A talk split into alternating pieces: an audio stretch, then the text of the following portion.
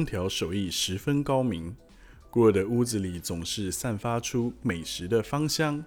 香料架看起来像是药剂师的药品柜，冰箱或食品柜打开来，各种品牌琳琅满目，有许多我根本也不认得，甚至连那些品牌是哪一国文字写的都不知道。我们宛如身在印度，但他连西方料理都很拿手。他让我品尝过最大胆、最细腻的意大利乳酪通心粉。而他做的蔬菜墨西哥饼，能让真正的墨西哥人都嫉妒的眼红。我还注意到一些小地方，他的食品柜总是满满的，每一扇门后、每一个架子上都排满了小山一样高的罐头包装。储藏之风足以靠他们包围并攻下列宁格勒。晚安，欢迎收听大人的故事，我是 Samuel。我们终于来到了第十集。今天我们要和大家分享，一样是少年拍的奇幻漂流。这次要分享的是第五、第六以及第七章。希望你享受接下来的时间。晚安。关于我的名字直讲的由来还没说完呢。如果你叫做鲍勃，没有人会问你怎么个写法。可是皮心莫利多帕提尔。这名字就不同了。有人以为我叫做皮绳，是锡克人，还奇怪我怎么不包头巾。念大学的时候，我跟朋友有次去了加拿大的蒙特楼。有天晚上轮到我点披萨，我再也受不了，又听到说法语的人大笑着重复诉说着我的名字。所以当电话的那头问：“呃，请问你的大名是？”我便说：“要你管。”半小时后，送披萨的小弟来送货给姚尼关先生。真的，我们遇见的人事物能够改变我们。有时改变之大，会让我们变成完全不同的两个人。就连我们的名字都是。十二岁那年，我的朋友站在学校里，一看见我走进校门，那张扑克脸就露出不怀好意的好笑。他举起手指着我，大声喊：“屁心，帕铁儿！”霎时间，人人哈哈大笑，笑声一直到我们鱼贯进入教室才停止。我最后一个走进教室，带着羞辱的伤痕。孩童的残酷并不是什么新鲜事，我没有招谁惹谁，但他们的嘲笑会飘过庭院，传到我耳朵里，像是“谁的屁心，我也要放屁。”或者，你干嘛面墙站？是不是怕屁心？诸如此类的，我会僵住不动，或者干脆假装没听见，自作自的事。嘲笑声会消失，伤痛却徘徊不去，就像小便蒸发后骚味仍久久不散。后来啊，连师长也乱念起我的名字来。其实这都要怪天气太热。早晨，原本跟绿洲一样紧凑的地理课，变得像塔尔沙漠；生动活泼的历史课，变得干涸皲裂，尘沙漫天。刚开始，精确清楚的数学课成了一团浆糊。到了下午，疲惫的老师用手帕抹掉额头、脖子上的汗水，连他们都忘了我的名字带有清凉宜人的水汽。虽然不是故意要羞辱我。或引全班一笑，他们也在不知不觉中把我的名字扭曲成可耻的别字。从几乎无法察觉的音质改变，我就听了出来，仿佛他们的舌头是驾驭野马的车夫。刚开口的时候还能控制住第一个音，可是天气实在太热了，最终实在管不住口吐白沫的马匹，没办法让马匹乖乖地爬上瓶身。结果一落儿成去声，终究全盘弃手，发音完全走样。我会举起手准备回答，而老师会说：“好，屁心，你来回答。”通常老师并不知道他刚才念错了我的名字。过一会儿，他会怪异的看着我，奇怪我怎么不说话。有时候全班同学也一样没反应，因为。也被高热给击败了，连窃笑或微笑的力气都没有。但这种耻辱却逃不过我的耳朵。我在圣约瑟夫学校的最后一年，感觉就像在麦加遭到迫害的先知穆罕默德一样，一如穆罕默德筹划奔出麦丁纳，因而开启了伊斯兰教历史的新页。我自己也做了逃亡计划，准备展开一段新生活。圣约瑟夫学校毕业之后，我进入了小修院，蓬迪谢里最好的私立英文中学。拉维已经在那里就读，就跟所有的做弟弟的一样，我也跟着去大出风头的哥哥亦步亦趋。他是那一届的运动健将，人人畏惧三分的板球投手，打击力强的打击手，蓬迪谢里板球队队长，我们伟大的先人加皮罗。我游泳游的虽然好，却没人稀罕，好似。住海边的人天生就该是浪里白条，就跟住在山里的人个个是爬山能手一样天经地义。可是，在某人的阴影下过日子，却不是我所谓的逃亡计划。我有更高的期望。不过，我巴不得能够摆脱掉“屁心”这个外号，就算别人叫我拉维的弟弟都没关系。开学第一天，第一堂课。我就把计划付诸实践。我的同学也都是圣约瑟夫学校毕业的。刚开始每一班都一样，从自我介绍开始。我们按照座位顺序把同学叫出来自我介绍。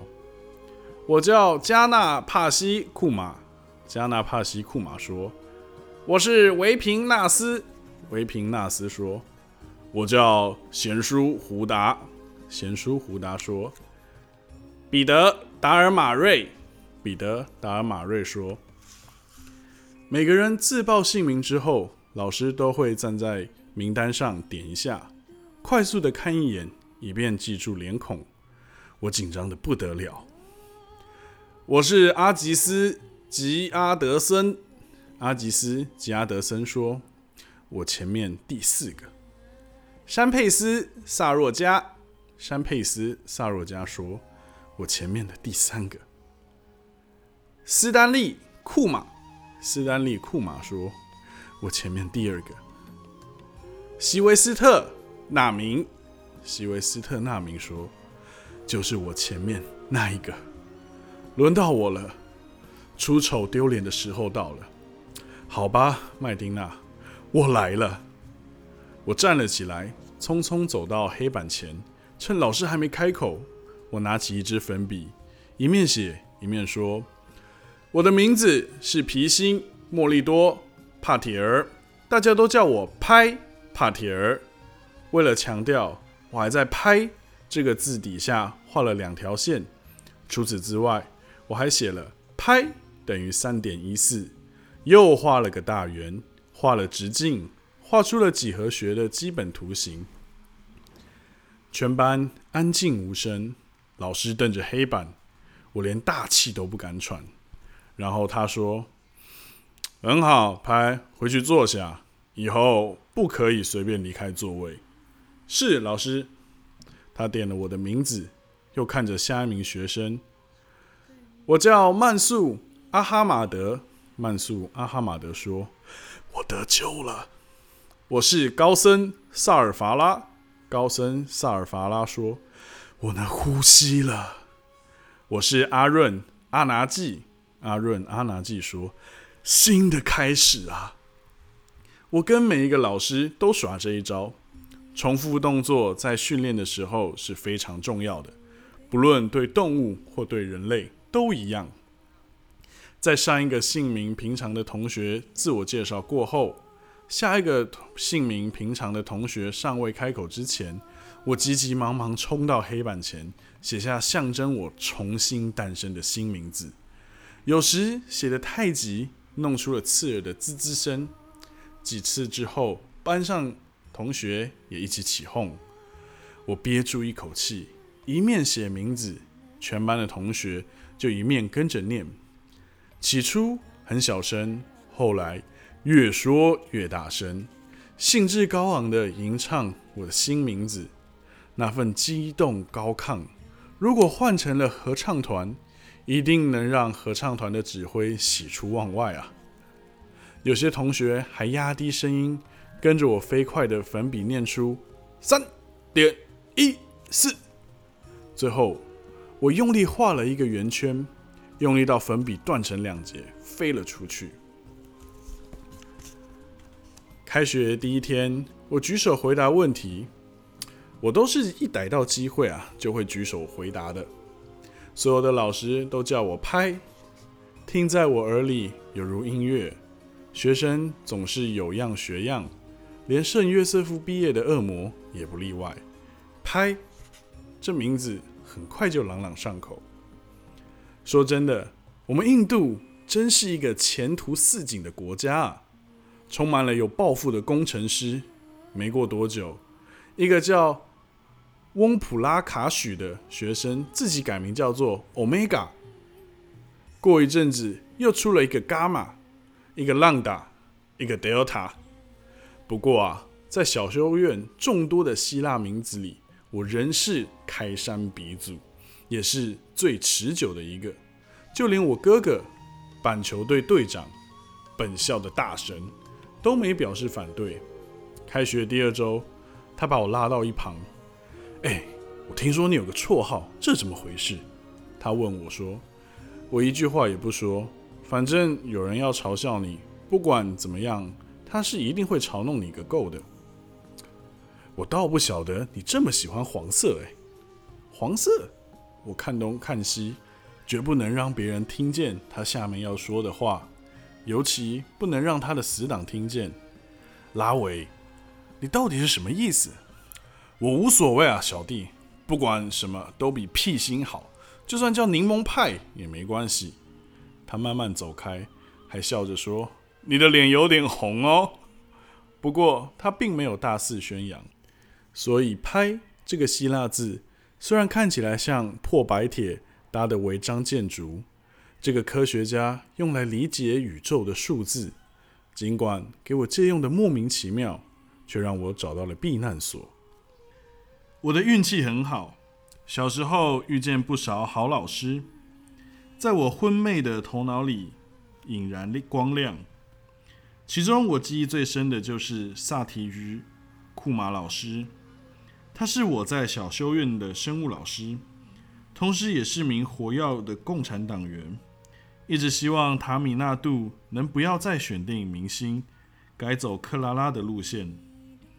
库马老师的外表非常独特，他的头顶很尖，光秃秃的，而且还有一层叫人过目不忘的双下巴。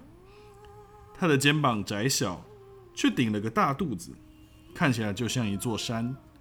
只不过啊，这座山漂浮在空中，山的底部乍然消失，隐没在长裤里。我一直想不通，他那两条竹竿腿如何能支撑那么庞大的上半身。不过那双腿非但撑得住，而且有时还仿佛能够朝任何一个方向转弯，让人惊讶不已。他的身体结构很对称啊。就像两块三角形，一块小，一块大，叠在两条平行线上。当然，这两块三角形是个有机体，而且还长了油。耳朵啊，还会冒出一根根的黑毛。它也非常和气，笑起来，整个三角头似乎都洋溢着笑意。库马老师是我第一个遇见的无神论者。我会发现这件事。并不是在课堂上，而是在动物园里。他是动物园的常客，每次都会把标志上的说明看个仔仔细细，而且不管看见什么动物，都会表示欣赏。每一只动物对他来说都是逻辑和力学的杰作，而大自然则是科学最完美的范例。动物因为交配的冲动而嘶吼。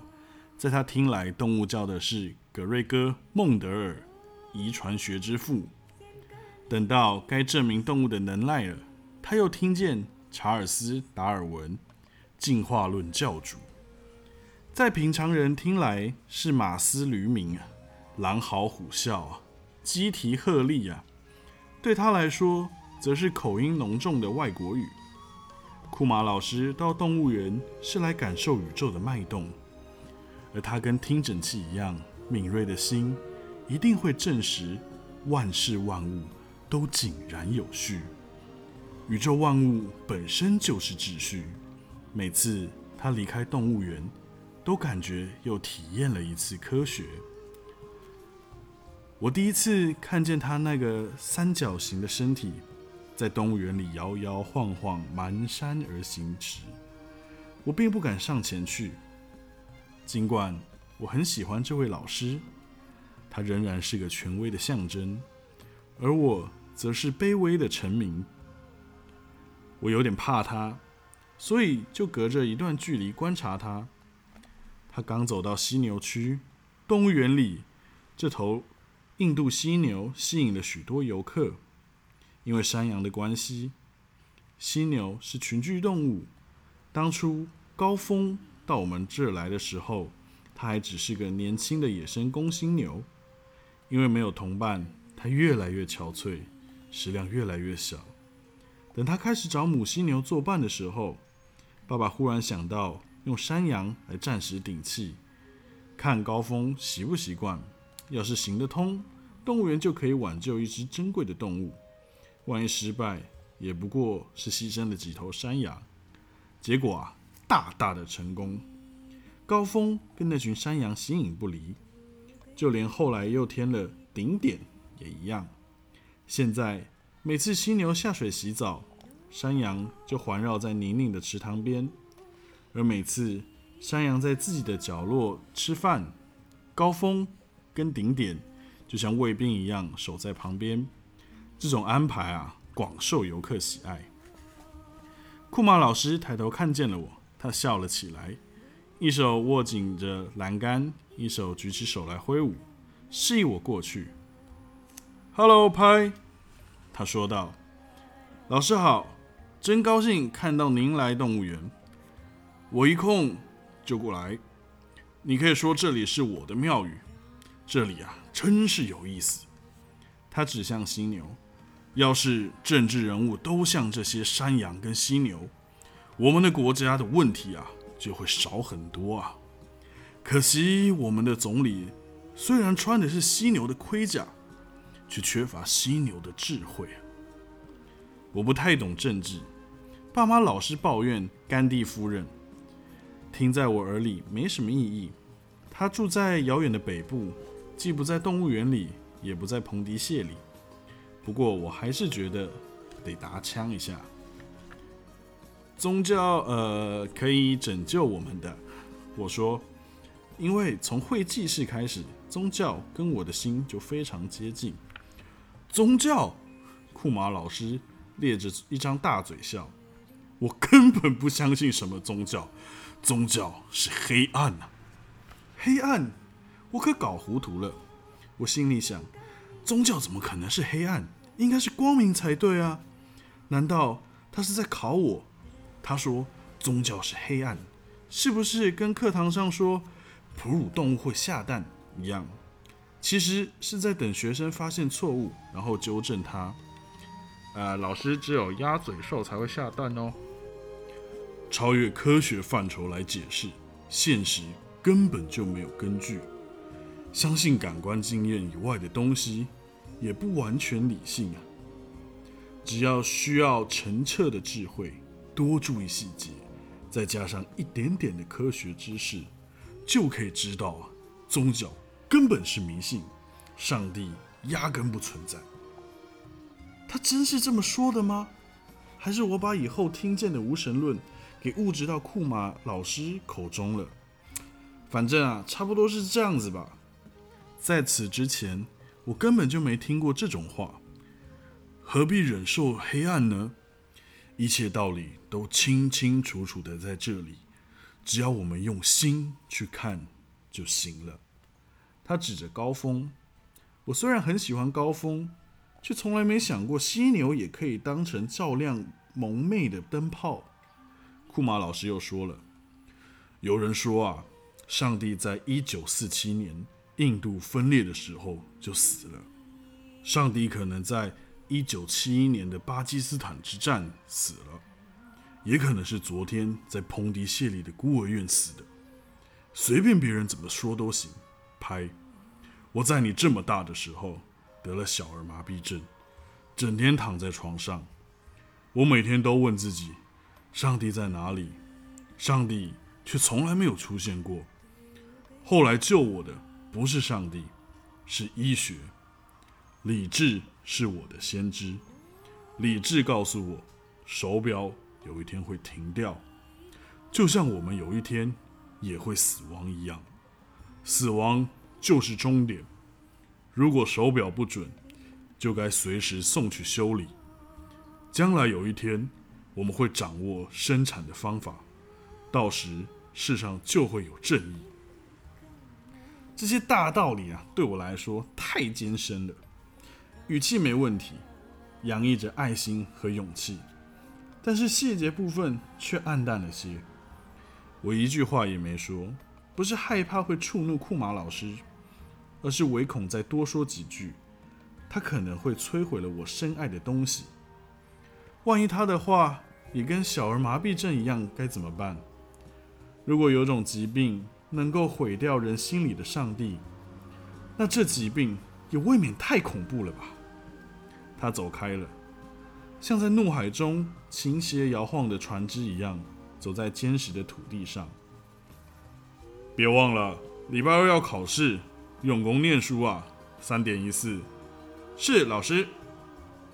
他后来成了我在小修院最喜欢的老师，也是我会进多伦多大学主修运动学的原因。我觉得跟库马老师有一份亲密感。从他那里，我第一次知道无神论者也是我的兄弟姐妹，只是信念不同，而且他们说的每一句话都传达出他们的信念，跟我一样，他们也是靠着理性尽力向前迈进，然后。跨大步奔腾。老实说，让我如鲠在喉的不是无神论，而是不可知论。怀疑有一段时间是很管用的。我们都必须走过克西马尼园。如果连基督都曾疑惑，我们也得疑惑。如果基督一整晚忧心如焚的祈祷。如果基督在十字架上冲口而问：“上帝啊，上帝啊，你为什么遗弃我？”那么我们当然也有权怀疑啦。但怀疑归怀疑，脚步仍然不能停。把怀疑当作人生哲理，就跟选择不动来当运输工具一样，到头来你也哪里都去不了。晚安。